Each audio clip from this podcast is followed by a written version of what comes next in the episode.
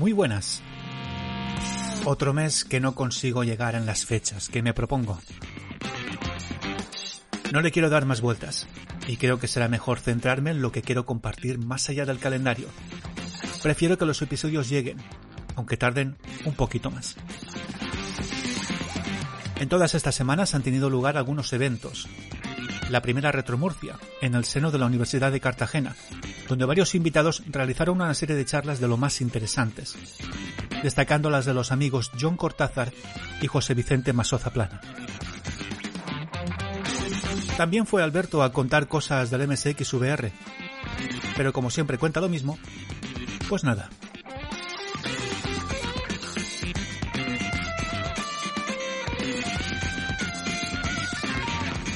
También tuvieron lugar los eventos de Retropixel en Málaga y a una hora de aquí, la Retrópolis de Valencia. Tú estuviste por allí, ¿verdad, Bicorps? Pues como miembro de Astra Eterno, eh, con Atila Merino estuvimos en Retrópolis Valencia y montamos un pequeño stand con, eh, llevamos dos hasta 6128 y un 464 con Dandanator, que es un dispositivo que, que inyecta en memoria del Astra directamente los, los juegos a través de un menú y también estuvimos cargando cintas con un Sony Bitcorder, una maravilla de Sony, que no falló ni una cinta, era una maravilla. ¡Es usted un fenómeno! Disfrutamos de una gran jornada y bueno, había un montón de stands, gente majísima y mucha complicidad. Muy bien, muy bien. Esperamos el año que viene, si nos invitan, repetir siempre es una experiencia y conocer, sobre todo, conocer a, gente. Cuánta verdad. Lo mejor de las reuniones, además de las cosas que presenta la gente, siempre es la misma gente con la que te ves y, y el chute de energía que te llevas siempre que vas a una RU. Oye, tómate un café que te veo muy apagado. Vamos a ver, ¿qué tengo más en la lista? Ah, vale, esto, esto, esto es bonito porque mi corazón empezaba a dar saltitos de alegría cuando Relevo anunció la secuela de uno de mis juegos preferidos de la escena homebrew MSXera, British Bob vs. Cracksman, título que llegará a nuestros ordenadores en formato cartucho y publicado por Matra.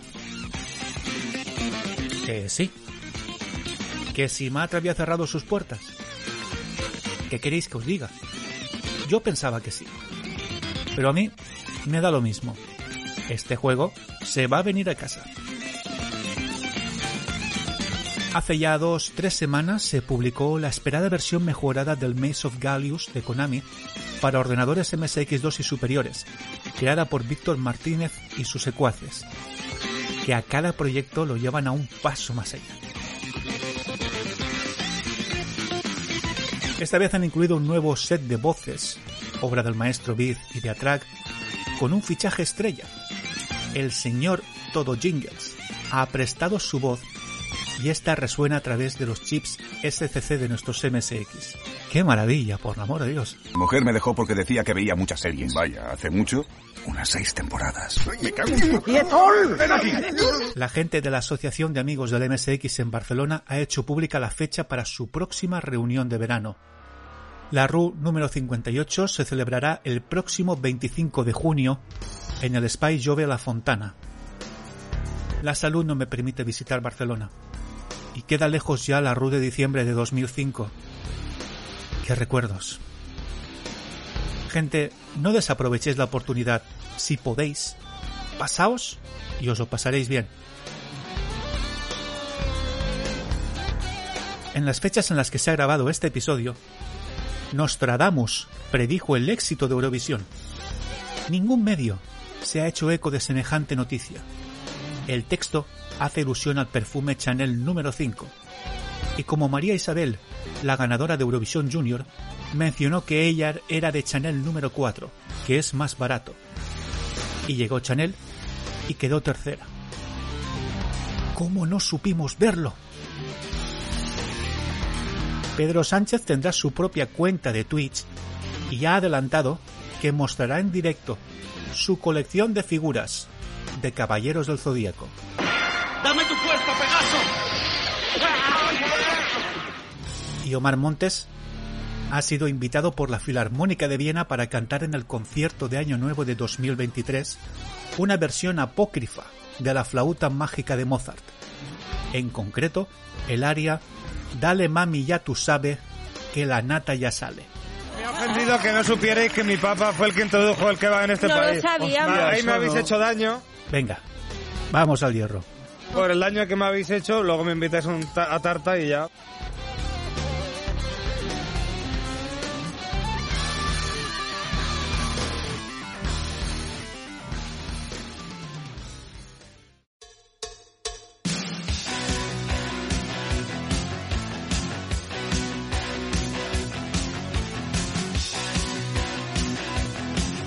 La evolución en el campo de los videojuegos ha permitido con el paso de los años que hayamos interiorizado aspectos que en los primeros años de vida de este maravilloso hobby eran más que impensables.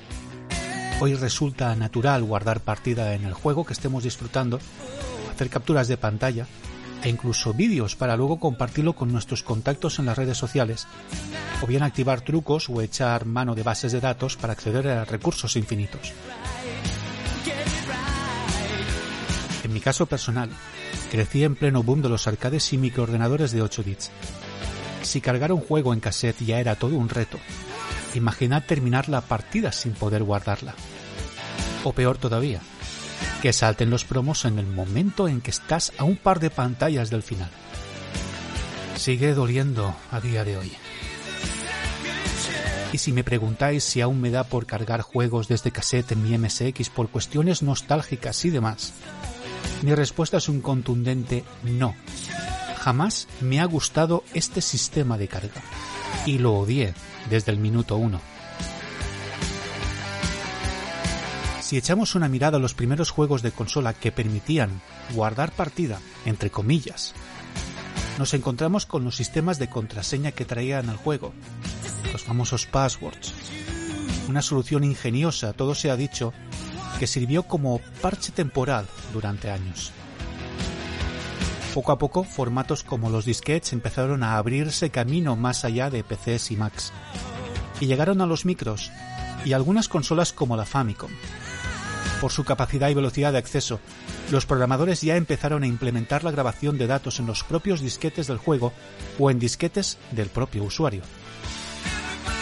Respecto a los trucos, en arcades, haciendo honor a su nombre, descubrirlos era casi como desentrañar un mito arcano. Mientras que en consolas algunos de ellos han llegado a trascender hasta convertirse en historia, como el famoso Konami Code oculto en el Gradius de Famicom, y cuya combinación es un mantra que todo buen jugador conoce a la perfección. Fue a finales de los 80s y principios de los 90s cuando aparecieron los primeros ingenios que nos permitieron jugar con trucos a los juegos de consola. Dispositivos como los Game Genie y los Action Replay fueron el principal reclamo para jugadores de todo el mundo que querían sacar el máximo partido a sus juegos. Más allá de los disquetes, la opción de guardar partida en un dispositivo dedicado para ello se popularizó con el debut de Sony en el mundo de las consolas con su ya mítica PlayStation. Fue entonces cuando descubrimos que encima de los conectores de los pads había sendas ranuras en cuyas portezuelas podíamos leer las dos palabras mágicas, Memory Card. Fue a partir de esta generación de consolas cuando asimilamos este nuevo periférico. Muchos enunciaron sus bondades a viva voz preguntándose, ¿dónde has estado toda mi vida? o ¿por qué no te inventaron antes? Y antes, que para la PlayStation de Sony, la gente de SNK ya dotó a su Neo Geo del mismo sistema, con el añadido que las partidas guardadas te las podías llevar a tu salón recreativo más cercano y cargarlas en un mueble MVS. Bueno, al menos en Japón era algo común.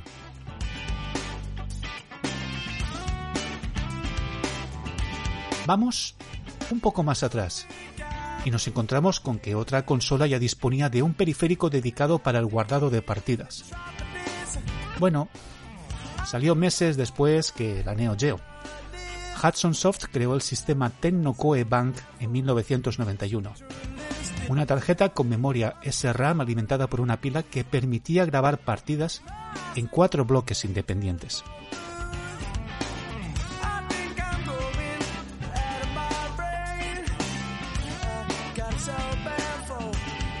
Pero en este cartuchos quiero llevaros a las raíces de estos dispositivos, a su origen, a los inicios de estos periféricos cuya potestad, aunque familiar para sus usuarios, no lo es tanto fuera de su mundillo. Hay que remontarse a los tiempos de Konami la Buena. A finales de 1985, el programador Kazuhisa Hashimoto estaba en el equipo que tenía el encargo de portar el arcade Gradius a la Famicom. El hombre parece ser que se manqueaba cosa fina y decidió meter la famosa combinación de movimientos y botones para poder activar todas las armas y continuar con sus labores. A ver, Bicols, tú te conoces la combinación, ¿verdad? Venga, recítala aquí para los parroquianos. Konami Code. Up, up, down, down, left, right, left, right, B, A, start. Venga, venga, hay que continuar. En aquella Konami tan efervescente, resulta obvio que las ideas más inspiradas y descabelladas saltaban como pulgas de un lado a otro de sus oficinas. Y fruto de tanta y bendita locura, llegaron a las revistas los primeros trucos surgidos de los creativos de Kobe. Para MSX, la tan recordada combinación recibió otro nombre, Hyper. En el Gradius de MSX, al pausar el juego pulsando la tecla F1, solo hacía falta escribir dicha palabra y pulsar intro para que sobrase la magia. Incluso más, si escribías láser, lo podías activar. Incluso este truco se podía utilizar una vez por fase. Hyper compartía con el Konami Code que solo se podía usar una vez en toda la partida. Pero había otras palabras secretas que permitían activar todas las armas en una fase determinada. Esto iba más allá que una organizada combinación de botones. En 1986, con la salida de los nuevos juegos en catálogo de Konami para MSX, también llegaban a las revistas estos códigos que empezaron a alzar cierto revuelo. Pero esta vez Konami dio otro paso más allá de sus ocurrencias. Aparecieron las primeras combinaciones de cartuchos. Y otra vez, Gradius Nemesis sería el juego elegido. Si tenías en casa el cartucho de Twin Bee, recordemos que ambos juegos salieron el mismo año los recreativos y usando el mismo hardware, el Konami Babel System. Vale, vale. Lo siento. Me centro. Decía, si tenías en casa el cartucho de Twin Bee y venías de comprar el Gradius, podías probar lo siguiente. Si introduces el cartucho del Gradius en el slot 1 de cartuchos, valga la redundancia, y el Twin Bee en el slot 2, al encender el MSX y seleccionar la opción de un jugador, la nave del Gradius se había convertido en el personaje de Twin Bee y las cápsulas de energía, mágicamente se convertían en campanas. Esta maniobra por parte de Konami, que no deja de ser una idea genial, fue autorizada por el único motivo, recordemos, que siempre ha movido a la misma. Los dineritos. Una estrategia comercial cojonuda para motivar a los fans a que compren cartuchos, por lo que estos trucos iban apareciendo poco a poco en la prensa para favorecer las ventas de la compañía. Fue así como fueron filtrándose nuevas combinaciones que seguían aprovechando incluso títulos anteriores.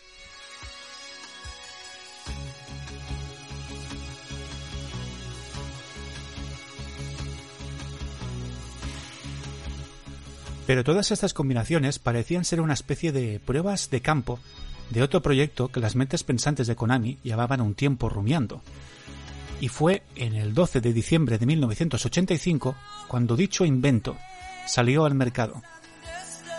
El cartucho en cuestión salió con el nombre de, vamos a ver si lo digo bien, Konami no Gemu o Tanoshimu Katorichi, que traducido viene a significar más o menos como el cartucho que hace que los juegos de Konami sean 10 veces más disfrutables. En Europa y en el resto del mundo fue rebautizado como Game Master. ¿Y qué nos permitía hacer este nuevo cartucho? Insertado en el primer slot, desbloqueaba una plétora de opciones para los juegos compatibles. Prácticamente todos, menos un par y los primeros títulos publicados por Sony.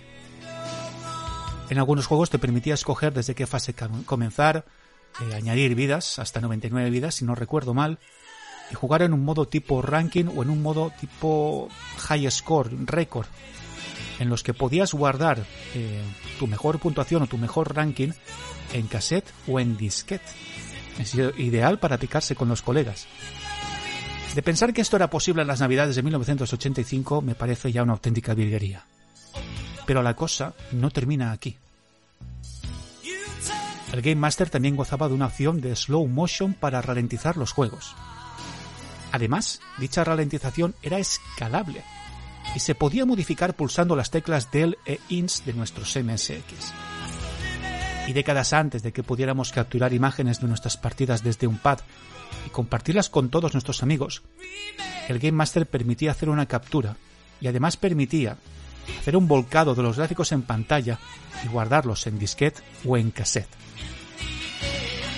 Pasarían años hasta la llegada de los antes mentados Game Genie y Action Replay para encontrar un dispositivo parecido a este. Además, Konami no cesó de incorporar combinaciones de cartuchos en la mayoría del catálogo que surgió a partir de aquellas fechas, complementando las bondades de su Game Master. Para contextualizar el tema de guardado de partidas, lo más cerca que tenemos en el tiempo es la Famicom con su periférico de disquetes, la Famicom Disk System.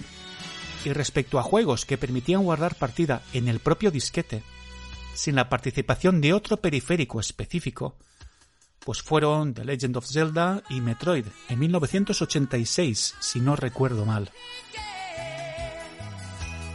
El 18 de febrero de 1988, gracias a Araubi por confirmar el dato, Konami lanzaría la segunda parte de Game Master, pero en esta ocasión solo en Japón.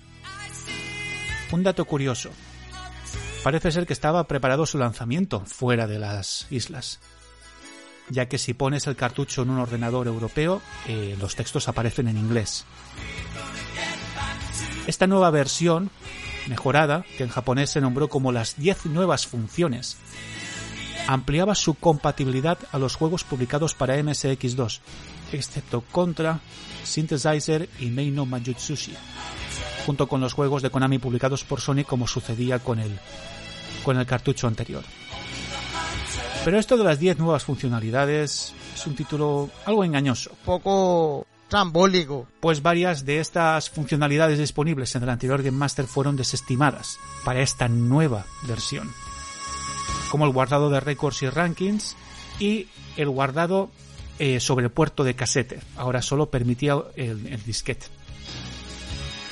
Pero el punto fuerte viene con la incorporación de una memoria de RAM estática tipo SRAM, que permitía el guardado de partidas. Pero alguien se le adelantó a Konami por un estrecho margen de dos meses. Anunciado en diciembre de 1987 en la MSX Magazine japonesa, Panasonic lanzó junto con el Mega ROM Ashwin el cartucho Pana Amusement Cartridge, comúnmente conocido como pack, cuya función principal era la de guardar partidas en su memoria SRAM de 8 kilobytes. Y voló, En el mismo año siguiente, 1988, Panasonic vía Matsushita publicaría FM Pack, una versión mejorada de la anterior con la incursión del chip YM2413 de Yamaha, además de incluir su propio FM Basic, para poder componer y programar piezas para el mismo. A la hora de escoger cuál de estos dos cartuchos podría ser considerado como la primera tarjeta de memoria, por cuestiones técnicas y por fechas, el Pan Amusement Cartridge se lleva los honores al ser el primer cartucho dedicado a la carga y guardado de partidas jamás creado para un sistema.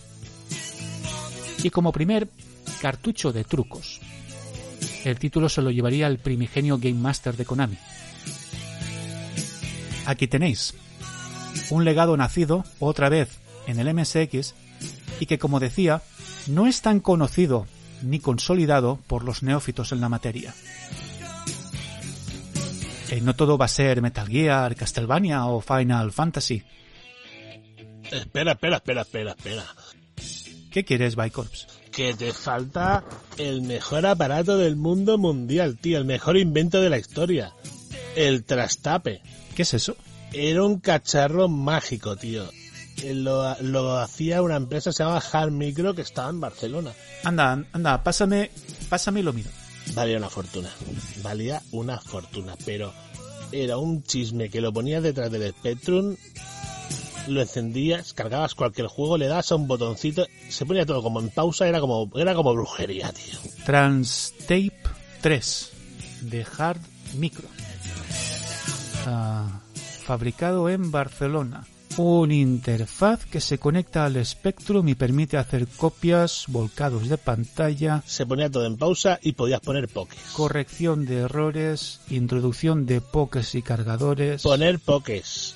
¿Qué es un poke? Un poke es una de las formas de hacer trampas y conseguir llegar al final de los juegos en la, en la época de los microordenadores. Hombre, vamos a ver. el trastape, nen.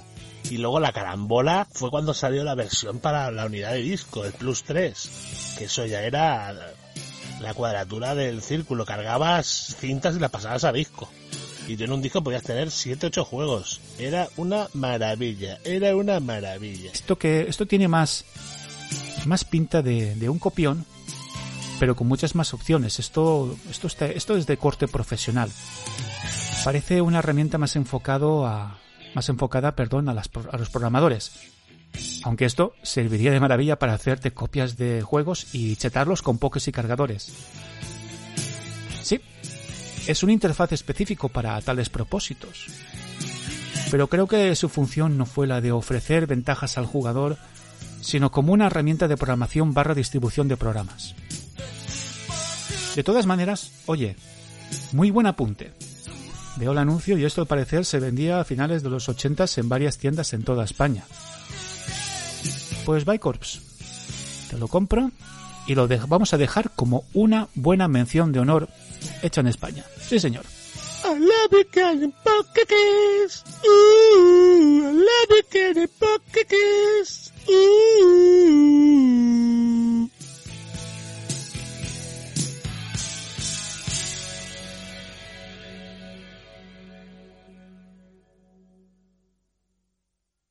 Hola, soy Néstor Sancho, conocido como The Néstor en el mundo retro, en particular en el MSX, donde hago jueguitos como escribidor, parches y herramientas de desarrollo cruzado.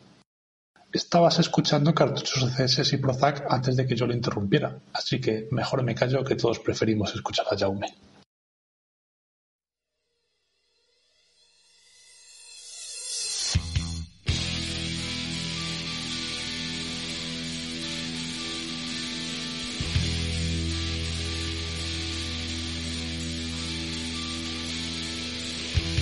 El episodio anterior os conté la historia de un grupo que, a mi entender, merece más reconocimiento incluso dentro de un género tan específico como es el prog rock. It Bites tenían el talento y llegaron en un tiempo muy delicado para el género, asumiendo la estética sonora de su momento, haciéndola suya y dejando un legado del que no muchas bandas pueden presumir.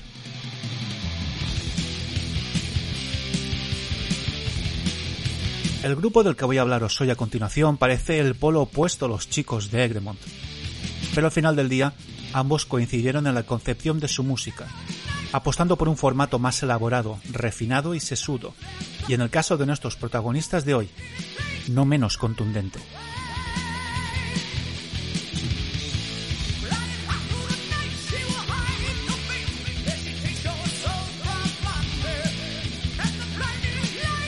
Los primeros años de la década de los 80 son recordados como los años fértiles de la, a ver si lo digo bien, womp.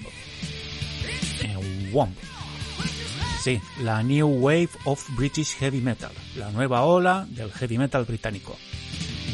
Iron Maiden, Saxon, Judas Priest, estrellas consagradas como Ronnie James Dio aventurándose en solitario, con notable éxito con discos como Holy Diver o The Last in Line, a Ozzy Osbourne, primero con el añorado Randy Rhodes a Jake E. Lee con su Bark at the Moon. Esta gente irrumpió con fuerza desde Europa a todo el mundo, junto con otras bandas como por ejemplo los Scorpions.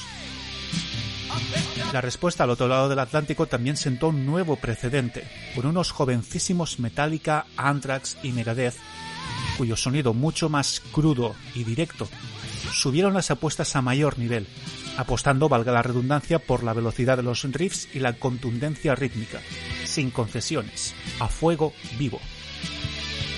Vamos a quedarnos precisamente aquí, en Estados Unidos, y más en concreto, en las costas del Atlántico, a orillas de Seattle, Washington, donde a finales de los 70 empezó a fraguarse la historia de una banda única en su concepción y propuesta.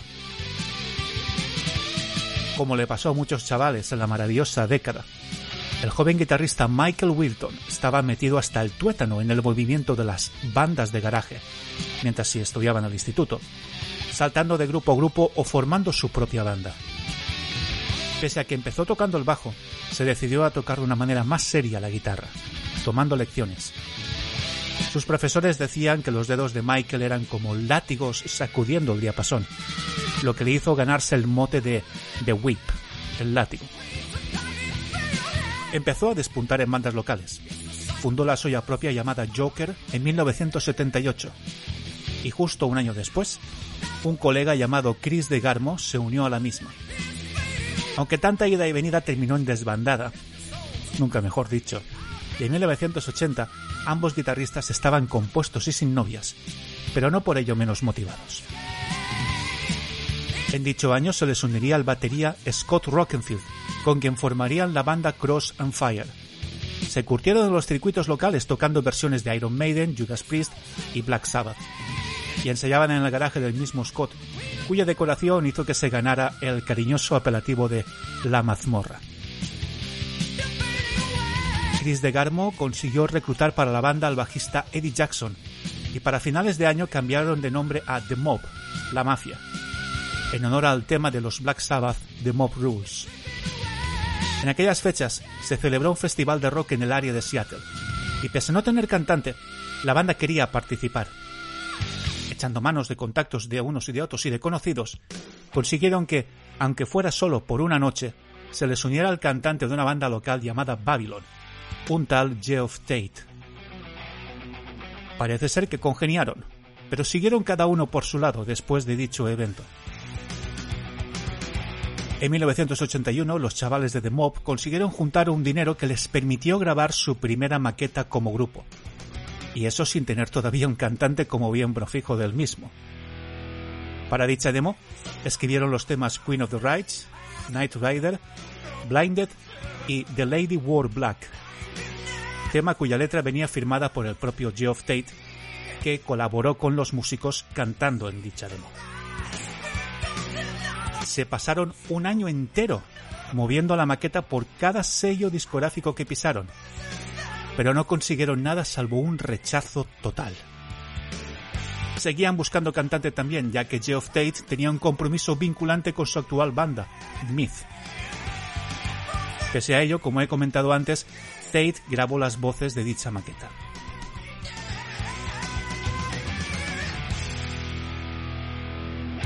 Las hermanas Harris, Kim y Diana, del sello Easy Street Records, para el que trabajó tiempo atrás el bajista del grupo, Eddie Jackson, se ofrecieron a representar a los muchachos, a la vez que empezaron a trabajar en perfilar su propuesta musical con el objetivo de lograr ese empujoncito necesario que les permitiera alcanzar un contrato con un sello discográfico. Empezaron por el nombre, The Mob, la mafia, es de todo menos la mejor carta de presentación para un grupo en ciernes que quieren ser profesionales. Las ideas no es que fluyeran demasiado, así que alguien decidió usar el nombre del primer tema de la maqueta, Queen of the Reich, para evitar más que susceptibles asociaciones con el nazismo. Readaptaron el nombre usando la diéresis sobre la Y, haciendo referencia al término alemán Reich cuyo significado puede ser real, reino o imperio. Estabas ahí con los colegas escuchando a mi Manowar y le decías, oye, mira, que tengo aquí una cinta nueva. ¿Una cinta nueva de qué? la cinta nueva de Queen Rage. ¿Qué, qué, qué, qué, qué? ¿Qué dice, qué dice? No, es Queen Richie. Queen Richie. Queen Richie. Eh, ya estamos en 1982 y Kim Harris hizo uso de sus amistades en la revista Kerrang a quienes les mandó la demo de su nuevo grupo, Queen's Rage, junto con algunas fotos. La demo gustó en el seno de la revista y el revuelo que generó se extendió con bastante eco tanto en Estados Unidos como en el Reino Unido. Esto animó a las hermanas Harris a publicar esta demo como EP con su propio sello independiente. Viendo que la maquinaria se ponía en marcha, Geoff Tate aceptó la propuesta del grupo para unirse a ellos, desvinculándose definitivamente de su actual banda, Myth, pese al cabreo de los mismos. Es comprensible, ¿no? Las inusuales, por copiosas ventas de este EP autopublicado sorprendieron a todo el mundo, lo que permitió a Queen's Rights el acceso a telonear a otras bandas en giras locales. Meses después, en 1983, Queen's Rights hacían de teloneros de Zebra en Portland y Seattle. Y Kim Harris conoció a un representante del EMI en Estados Unidos, a quien convenció para que acudiera a ver a sus representados. Este señor, llamado Mavis Brody, le gustó lo que vio y escuchó, y ofreció a los chicos de Seattle un contacto discográfico con la entonces todopoderosa EMI, que se prolongaría los próximos 15 años y 7 discos. EMI relanzó bajo su propio sello el EP de Queen's Rights, que, pese a sus modestas ventas, llegaron a puesto número 81 en las listas Billboard norteamericanas. La banda de Seattle siguió teloneando actos para Quiet Riot, Twisted Sister y Dio en sus giras por Norteamérica.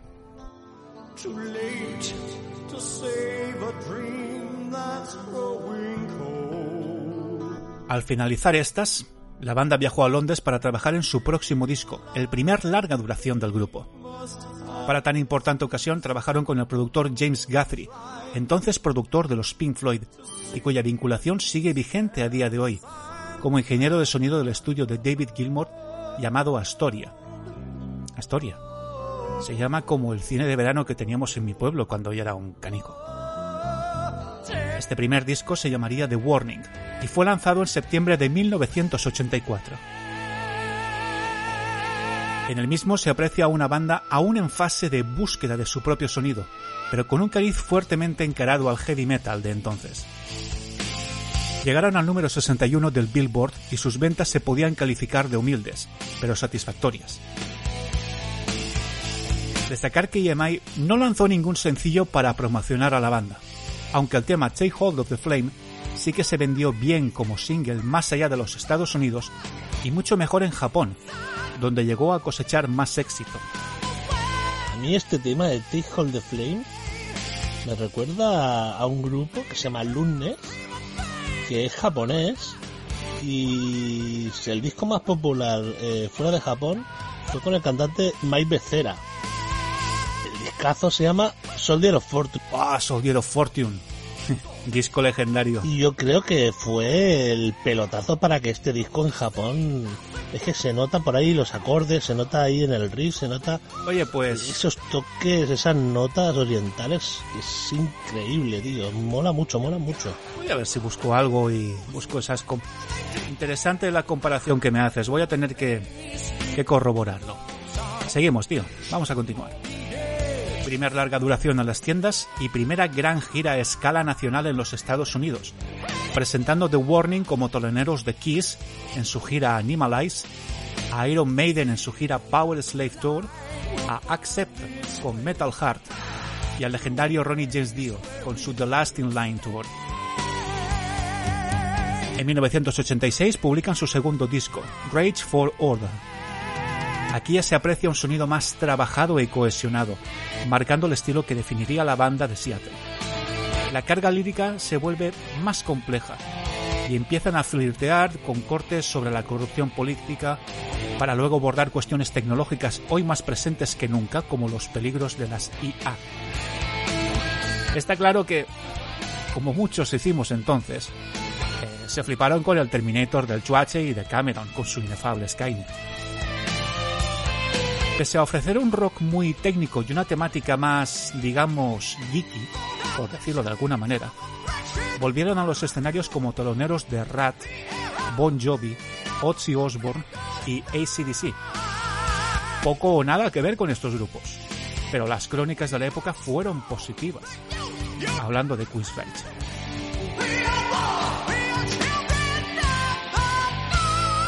Hubo un par de temas que aparecieron como cara B de algunos sencillos y que no llegaron a la impresión final del disco, y otros retales que sí fueron revisados y expandidos en el próximo larga duración de la banda, que vaya disco, señores.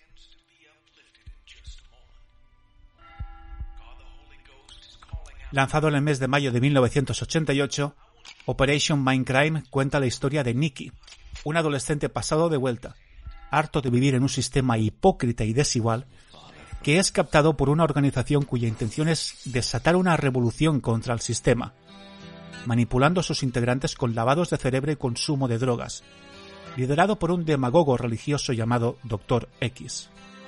Ya ves, Operation pedazo de discazo, pedazo de discazo, planeado, de pe a pa, del principio a final.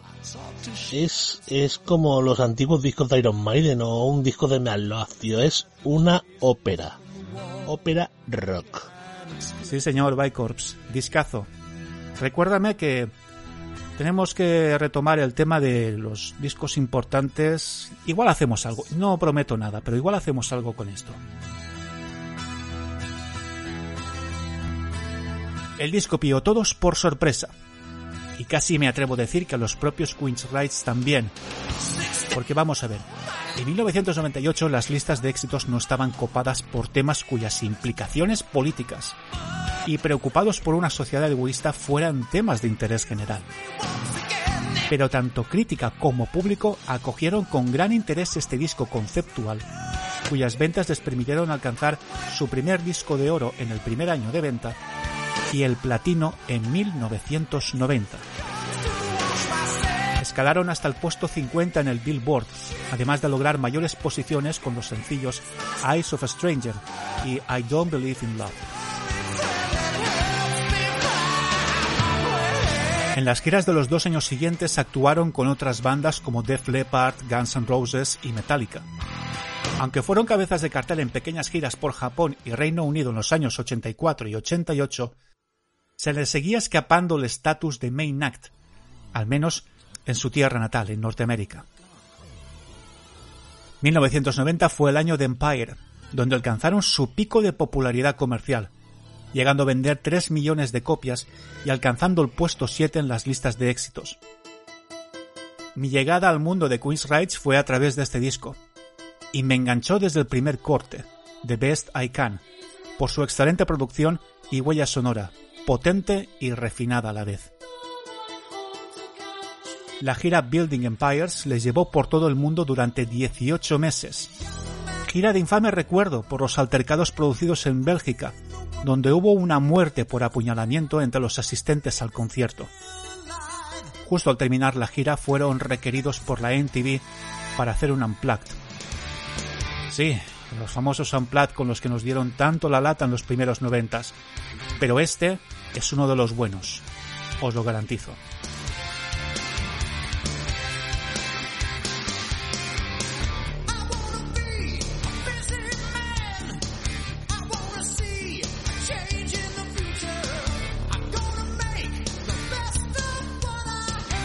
Como suele suceder con las giras maratonianas, suelen aflorar el desgaste y las desavenencias.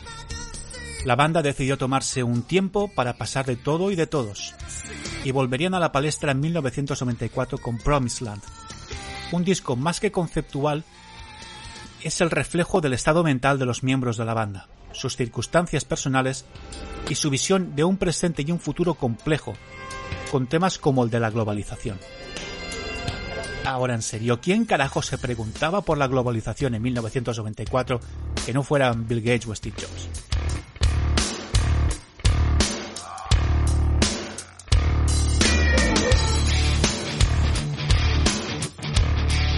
Para un servidor de ustedes, creo que este es uno de los mejores discos de metal publicados en los años 90, junto con el Sex and Religion de Steve Vai el Awake de Dream Theater y el Black Album de Metallica. Promised Land debutó con una flamante entrada al top 3 del Billboard y pronto alcanzó cifras de platino. Pese a las ventas, la llegada del nuevo trabajo de Chris Wright se vio desplazado por la nueva tendencia, el dichoso grunge y la estúpida moda de grabar los discos de música pesada con extra de roña. Qué mal, qué mal, a mí no me gusta, no me gusta, ¿verdad? No me gusta.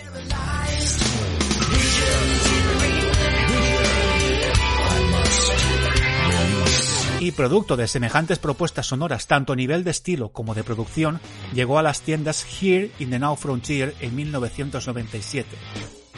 Disco que pilló a pie cambiado a los fans y que propició el desmembramiento de Queen's Rights por una serie de sucesos de lo más desafortunados. Para empezar, Geoff Tate enfermó gravemente al poco de comenzar la gira, lo que supuso cancelar varios tramos de la misma por primera vez en su carrera y al poco de reincorporarse de nuevo a la banda, la subsidiaria de EMI en Estados Unidos se declaró en bancarrota, lo que forzó al management del grupo a tener que pagar de su propio dinero el resto de los conciertos de la gira. En plena caída libre, el guitarrista Chris de Garmo hizo público que se iba del grupo por desavenencias creativas, aunque por cuestiones contactuales esperó el año siguiente para hacerlo oficial. Pese que varios miembros del grupo, al ser entrevistados, manifestaron que Chris de Garmo les confesó que musicalmente había ofrecido todo a Queen's Rights y quería dar a su carrera un nuevo giro en lo musical, el guitarrista de Seattle apenas se prodigó al respecto. Poco tiempo después, y hasta la fecha, se licenció como piloto de avión de jets privados. Y ahí sigue.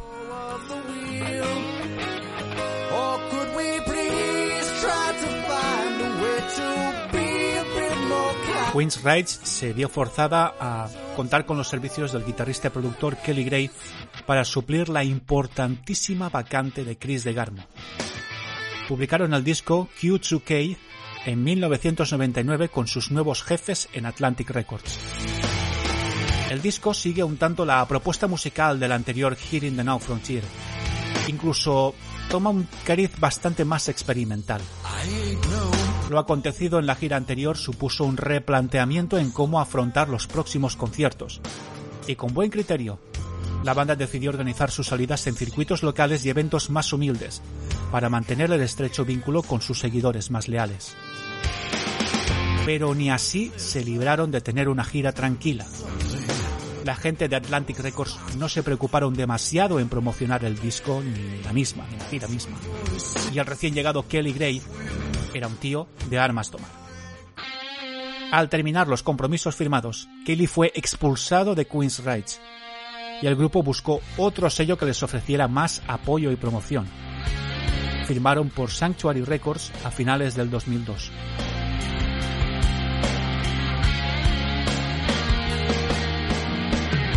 Su siguiente trabajo, Tribe, publicado en 2003, ya como cuarteto, aunque Chris de Garmo participó esporádicamente unas semanas en el estudio con sus ex compañeros y aportó material escribiendo cuatro temas para el disco.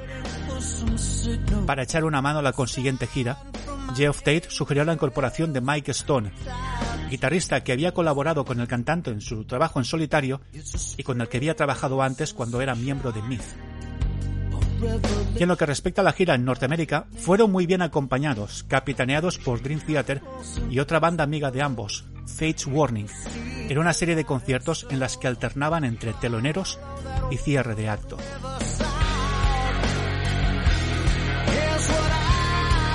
Llegamos a 2006. En todo este tiempo, la esposa de Geoff Tate se hace con la representación de la banda y su hijastra dirigía el club de fans del grupo.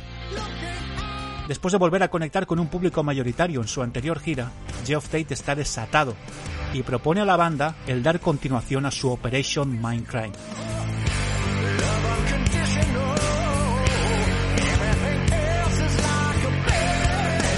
La segunda parte del icónico disco llegó a las tiendas el mentado 2006 y contó con la producción de Jason Slater y la participación del mismísimo Ronnie James Dio como artista invitado representando el papel del malvado Dr. X. Por desgracia, las carencias son manifiestas y a posteriori, como declaró el mismo productor Jason Slater, la mayoría del material que compone el disco venía de Geoff Tate y el guitarrista Mike Stone, mientras que el resto de la banda prácticamente se desentendió del proyecto. Por poner un par de ejemplos, la parte de Michael Wilton, el guitarrista fundador original, fue regrabada por el ingeniero Mitch Doran, y Scott Rockenfield no toca la batería en todo el disco. De hecho, la pista de batería del tema I'm American es una pista programada vía MIDI.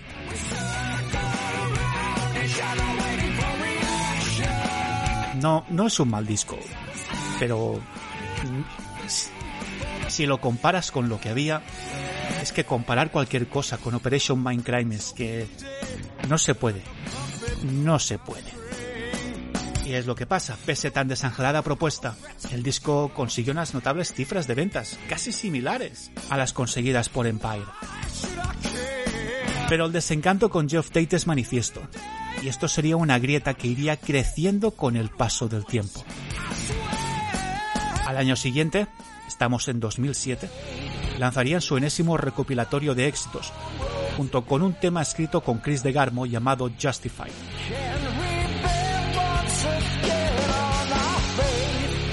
Al mismo tiempo lanzarían un nuevo disco, pero de, de versiones.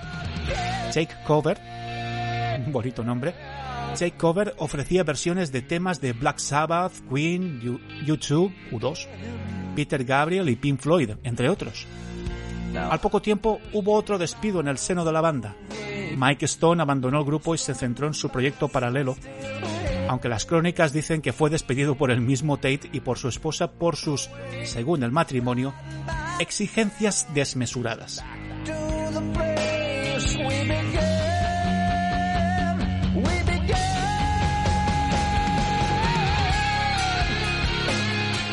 El 31 de mayo de 2009 saldría a la venta American Soldier, un nuevo álbum conceptual en el que Geoff Tate se implicó muchísimo buscando de primera mano el testimonio de veteranos del Ejército del Aire que combatieron en diversos conflictos bélicos, desde la Segunda Guerra Mundial a la Guerra de Irak. Nuevamente producido por Jason Slater, contaría con el defenestrado ex guitarrista Kelly Gray como ingeniero de sonido. Este sería el primer disco donde el guitarrista fundador Michael Wilton no aparece acreditado en el mismo, pese a haber grabado las guitarras principales. La implicación personal y emocional de Jeff Tate, como decía, es patente, más que nunca en este trabajo, pues contó con su propia hija Emily con la que grabó un dueto titulado Home Again, y entre los testimonios entrevistados por el propio Tate están los de su propio padre, veterano de las guerras de Corea y Vietnam. Hay una anécdota respecto a una gira que hizo Wright para el destacamento del ejército norteamericano en Irak.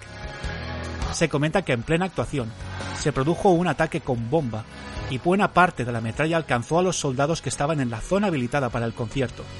Pese que incluso en las noticias se comentó que hubieron heridos, el cantante Jeff Tate confirmó que ninguno de los allí presentes sufrió heridas de ningún tipo.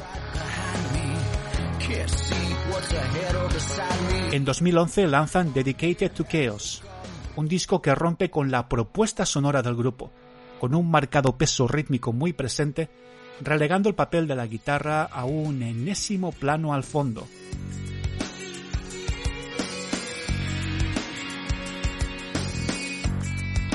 El disco no dejó indiferente a nadie, con reviews dispares y dejando a los fans confusos con, nuestra, con esta nueva línea.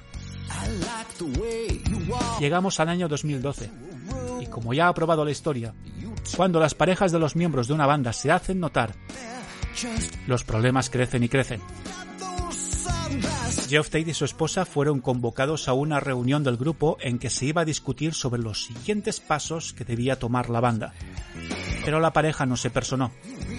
Hartos de ver cómo las directrices del grupo eran una cuestión que solo atañe a Tate y a su familia, el resto de la banda despide de facto a Tate y a su esposa Susan del grupo y a su hija Miranda del club de fans. A partir de aquí empiezan las querellas y las denuncias en los juzgados por el nombre de Queen's Rights y los derechos sobre la autoría de las canciones y por la continuidad de la banda con otro frontman. Al señor Tate se le fue un poquito la flapa. que se creía que era el rey del mambo. El puto amo. Y no, no, las cosas no son así, tío.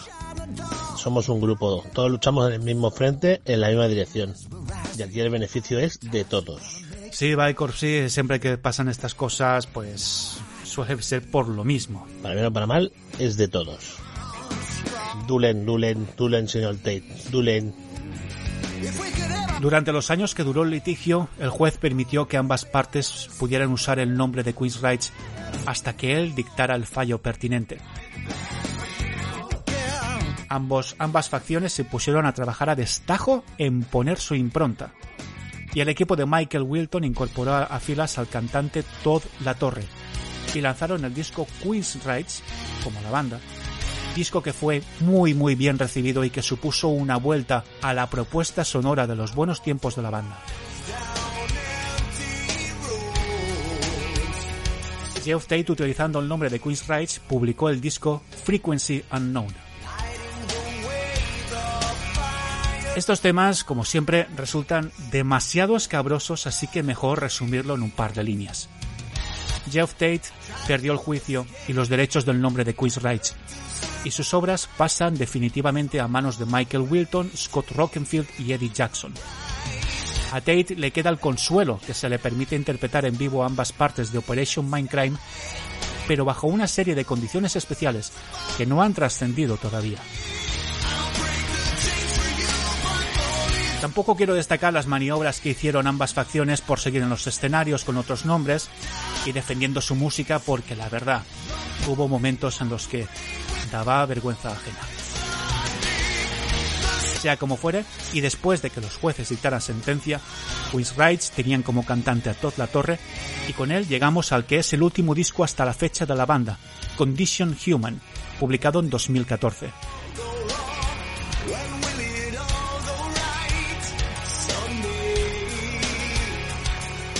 Michael Wilton comentó en una entrevista que llevaban un tiempo con ganas de retomar el sonido y la potencia de los primeros discos, pero llevando las composiciones a un terreno aún más progresivo si cabe, y se esforzaron por hacer llegar los, primeros temas a los fans mediante plataformas como SoundCloud. Y todo se ha dicho, la crítica recibió de buen grado el nuevo material, con buenas reviews, y los fans disfrutaron con la vuelta de a un metal más primordial. El disco se vendió muy bien, alcanzando el top 5 del Billboard en la semana de su debut. Reiniciar. Volver a la casilla de salida. Pocos grupos han conseguido hacer eso y lograrlo, tío.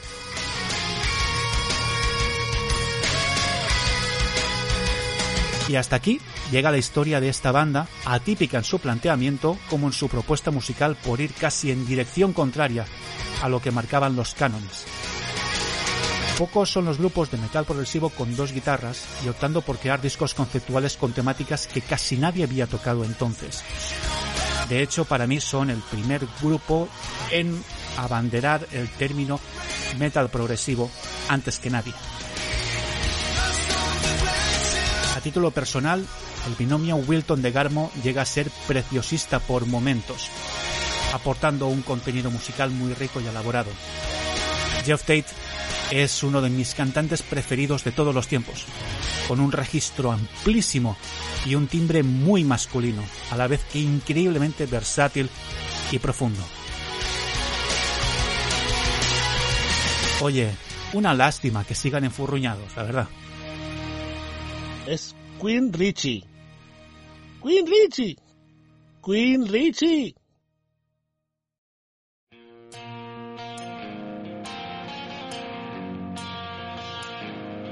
En el anterior episodio empecé a tratar un tema de índole muy personal para mí y para millones de personas en todo el mundo como es el bullying. Y terminé el episodio con una frase que quiero recuperar para esta nueva entrega. Y que si entonces no se entendió, espero que hoy pueda ser más comprensible. Me siento un pedante citándome a mí mismo, pero dije que el acoso es una llama que puede haber prendido de la chispa del desconocimiento. Con razón, los amigos me pintan con el monóculo y el puro. Venga, vamos al lío.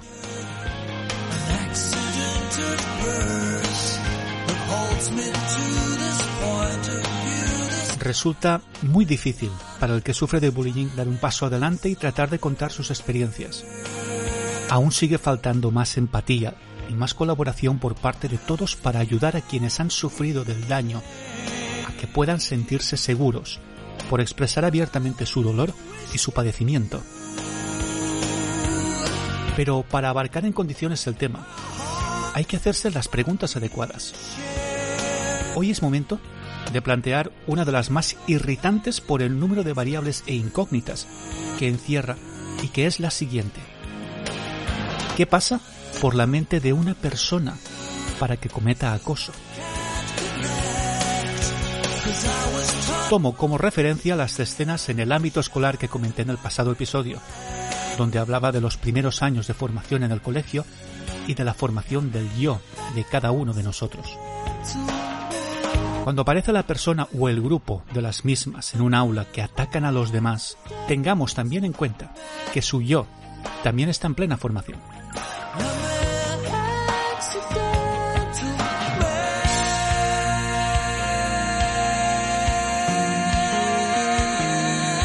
Muchas maneras de hacer daño.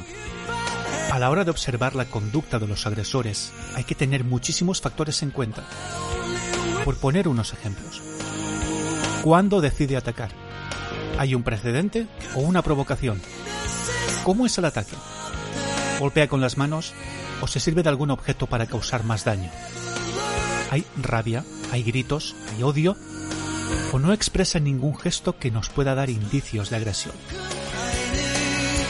¿Cómo reacciona al provocar el daño? ¿Quiere infringir más dolor? ¿Está satisfecho? ¿Cuáles son sus gestos? ¿Se siente complacido? ¿Poderoso? ¿Sonríe? ¿Muestra un gesto desafiante y, y, altivo? ¿O por el contrario es furioso? Todos estos ejemplos vienen de un primer recuento a manozada de cualquier caso, y no son todos. Y estos no hacen más que complicar aún más el tema, porque también son gestos que si no son percibidos en el contexto adecuado, pueden representar la reacción de alguien que ha sido atacado previamente y cuya reacción, valga la redundancia, es la de defenderse a toda costa.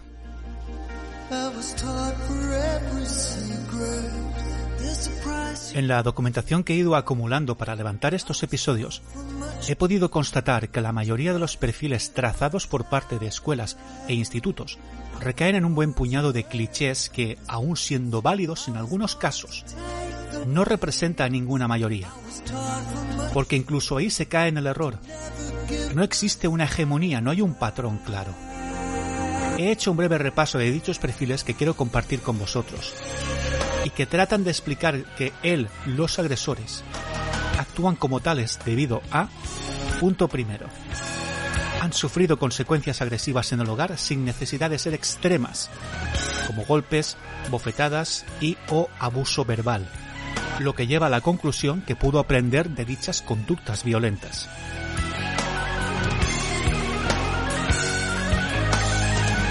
Punto número 2. Combinación de factores de estrés socioeconómico en la familia. Pobreza, marginación social, carencia de medios, privación, desempleo, etc. Punto número 3. Alumnos con tendencia a ser rechazados o ignorados en etapas anteriores de su vida. Punto número 4. Son más propensos a usar armas, beber alcohol u otras drogas, con lo que su conducta agresiva se puede disparar. Punto número 5. ¿Cómo no? Exposición continua a la violencia en los medios de difusión, como la televisión, los videojuegos, la radio. Sí, la radio, pone la radio.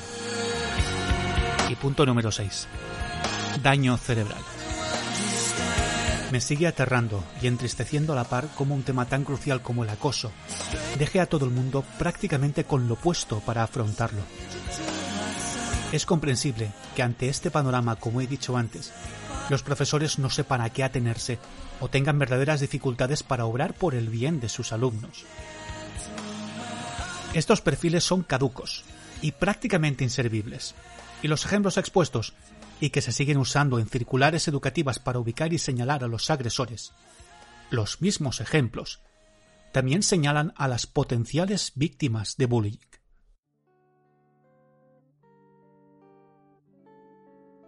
Porque sí, porque alguien que ha sufrido violencia en casa, alguien que tiene privaciones en el hogar, marginación y carencia de medios, incluso aquellos que acuden al alcohol y a las drogas, y los que están expuestos a los medios o tienen algún daño cerebral, también son perfectamente posibles víctimas del bullying.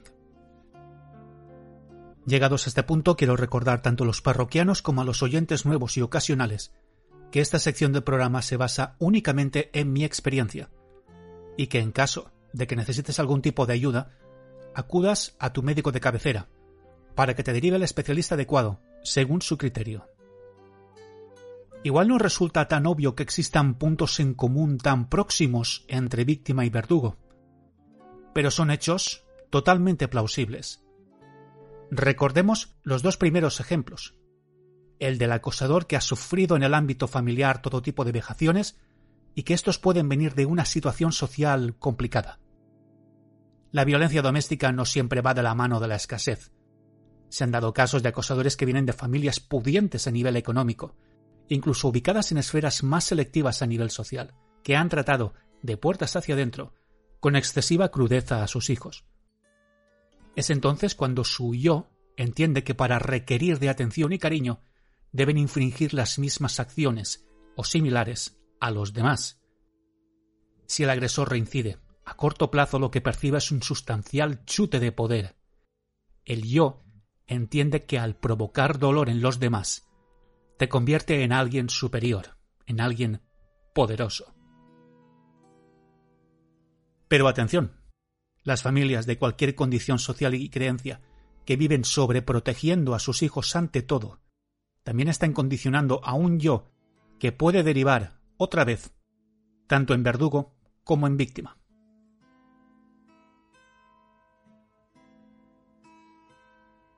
El tercer ejemplo decía que el agresor podía haber sido rechazado o ignorado en una etapa anterior de su vida. ¿Y por qué motivos? La verdad es que semejante afirmación me parece demasiado ligera. Hay alumnos que son rechazados y o ignorados precisamente por una cuestión de timidez, y también por dificultad para expresarse a nivel social, o incluso peor, podía tratarse de alguien con algún trastorno no diagnosticado. Y nuevamente, estamos ante un ejemplo que también es válido para definir tanto a la víctima como al verdugo. Ejemplos como este trataré en próximos episodios, porque las habilidades sociales son también una cuestión de la que nunca se tiene la suficiente información y donde prima una preocupante ignorancia y desconocimiento tanto en los centros educativos como en nuestros propios hogares. El cuarto ejemplo habla del consumo de drogas y alcohol. Creo que aquí sí que resulta más obvio que este factor resulta innegable y que afecta a potenciales agredidos y agresores. En cambio, en el quinto ejemplo, sí, sí, el de la influencia de los videojuegos para hacer el mal, sigue igual. Dios mío de mi vida pero ya lo último que me esperaba es que la radio incitara a la violencia. Ahora en serio, ¿quién escucha hoy la radio para tal propósito? En fin. Víctima y verdugo también pueden encontrar su refugio en los medios audiovisuales, videojuegos o cualesquiera que sean sus aficiones o actividades que les resulten placenteras o como vía de escape pero este punto sí que señala una puerta por la que el bullying y las víctimas terminan atravesando en cualquier momento. El acoso a través de Internet. El último ejemplo también se aplica para ambas figuras. Un daño cerebral puede desembocar en acciones violentas o en dificultades de todo tipo para relacionarnos con nuestro entorno. De ahí la importancia del papel de psicólogos y psiquiatras en nuestras vidas, en cada una de sus etapas, y en cada uno de los entornos en los que nos desenvolvemos. Esta exposición no deja de ser el reflejo de las carencias que padecemos como sociedad por el desconocimiento, la falta de información y la falta de medios para poder acceder a servicios especializados en psicología, especialmente por vía de la sanidad pública. Y el problema va más allá. La participación de los mismos en las aulas, desde los mismos jardines de infancia, y más allá todavía, es un asunto que debería ser considerado como máxima prioridad para que nuestros hijos no carguen ellos solos la durísima tarea de forjar su yo para poder adaptarse a este mundo. Si la psicología abrió las puertas de los misterios de la mente en el siglo XX, la salud mental sigue siendo la gran asignatura pendiente del siglo XXI. Todas estas carencias siguen abriendo debates y situaciones muy complicados de llevar. ¿Cómo proteges al agredido en el colegio o en el instituto sin hacer que se sienta observado e incluso más inseguro? Dependiendo de la decisión que se tome, la situación podría incluso empeorar. Y ahora bien, ¿y cómo actúas ante el agresor? ¿Y si es reincidente? ¿Y si sus actos son tan violentos que pueden causar daños físicos y materiales? ¿Es la expulsión del centro escolar la solución? Hay tanto por hacer y que decidir, pero las prioridades para las autoridades en lo educativo y social de nuestros gobiernos, donde prima la permisividad de los suspensos, la erradicación de la filosofía en la enseñanza secundaria, anular el sistema de puntos y sesgar la historia. ¿Acaso esto podría ser interpretado como un acto de bullying a alumnos y profesores por decreto? Disculpadme, tenía que decirlo. Es que es que es cierto, cada vez me da más asco y más asco hablar de política.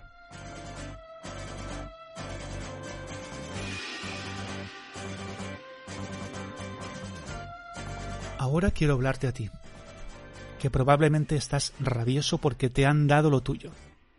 Te han hecho daño físicamente. Han herido tus sentimientos. Te han marginado y te hacen sentir como una mierda seca a la que se acercan los perros moribundos. Puede que lo que hayas escuchado hoy no te haya servido de consuelo. Nada más cierto. Pero quiero que entiendas que es probable que tras todo ese odio y violencia que recibes, hay un trasfondo de enorme inseguridad, incluso timidez, o también miedo. Sé que eso te importa tres pares de cojones porque quien lo estás pasando mal eres tú, mientras que quien te agredía incluso parecía disfrutar de sus acciones. Créeme, que te comprendo perfectamente, porque mientras te digo esto también me posee una rabia demoledora que me llevaría a hacer cosas terribles pero que gracias a que he sido capaz de dejarme ayudar, puedo llegar a apaciguar, aunque me cuesta, e incluso a convivir con ella, sin sentirme inferior. Pero es momento de decírtelo a ti, como víctima, y a ti, como agresor. Dejaos ayudar. Existen soluciones. Es posible el entendimiento, la comprensión y el cariño que no lo veáis, aunque os duela y os ciegue el odio. Y a los que estáis mirando, sabéis que hay víctima y verdugo. Hay quienes ríen y quienes alientan al agresor, y hay quienes alientan al agredido, aunque esté por los suelos, a la merced del verdugo. ¿Qué ganáis? ¿Qué bien os repercute a vosotros ser espectadores de un hecho tan lamentable. ¿A qué esperáis?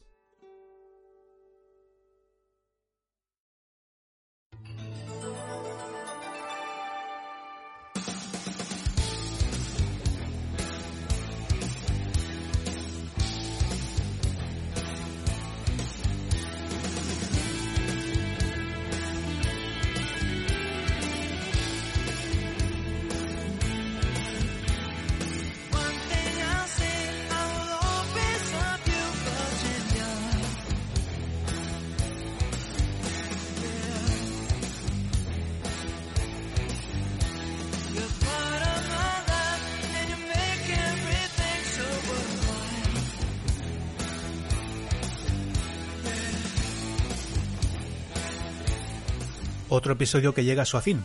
y con el verano asomando la patita ahí cerquita. Tengo que confesaros que el verano que se acerca para mí es muy importante, ya que vienen unas fechas en las que me juego mucho en lo personal. Llevo un año pendiente de la llegada de estos días y ya ha habido momentos en que la presión me ha llevado a rincones muy, muy oscuros. Pero tengo la suerte de tener a mi alrededor a un grupo de personas absolutamente maravillosas, que son capaces de sujetarme y alentarme en mis momentos más sombríos. Gente que me quiere y gente que me da la vida y por la que siento mucho más que mi eterna gratitud. Se os quiere. Y este gesto también va para ti, por dedicarme un poco de tu tiempo a escucharme y a acompañarme en esta aventura de la que sigo aprendiendo cada día un poco más.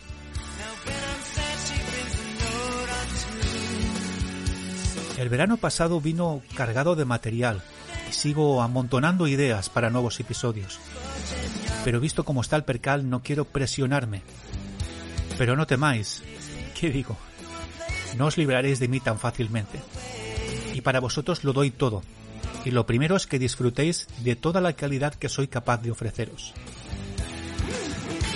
Os recuerdo que podéis suscribiros a este podcast en iVoox y que vuestros comentarios son de suma importancia. Quiero saber qué os gusta del podcast, qué no os gusta y cuáles son vuestras sugerencias. Si queréis estar al día de lo que acontece en este podcast, podéis seguir en Twitter la cuenta oficial del canal en arroba podcastccp. Para cualquier pregunta, sugerencia, donación, herencia y demás mandangas, me podéis mandar un correo electrónico a cartuchos CDS y Prozac, todo juntito y bien apretadito, arroba gmail.com.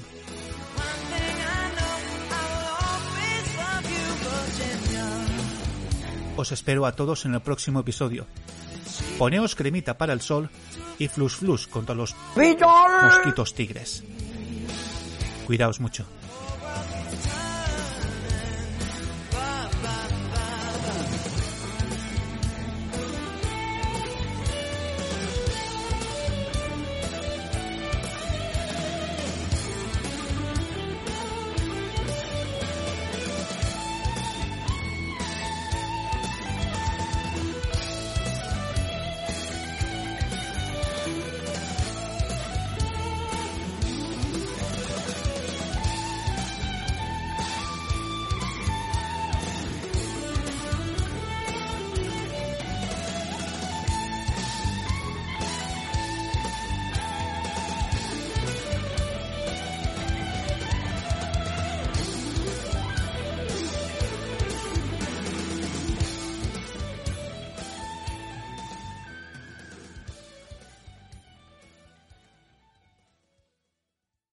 Bueno, pues como miembro de Astra... No, es como, como si, empiezo otra vez, esto lo cortas. Es que ya he empezado tres veces, tío. No hay manera. Está bien, hable usted. Em, Sí, ya sé que le han elegido a usted por su facilidad de palabra. hola, pues... eh, hola, digo, anda que... Claro, me parece muy bien.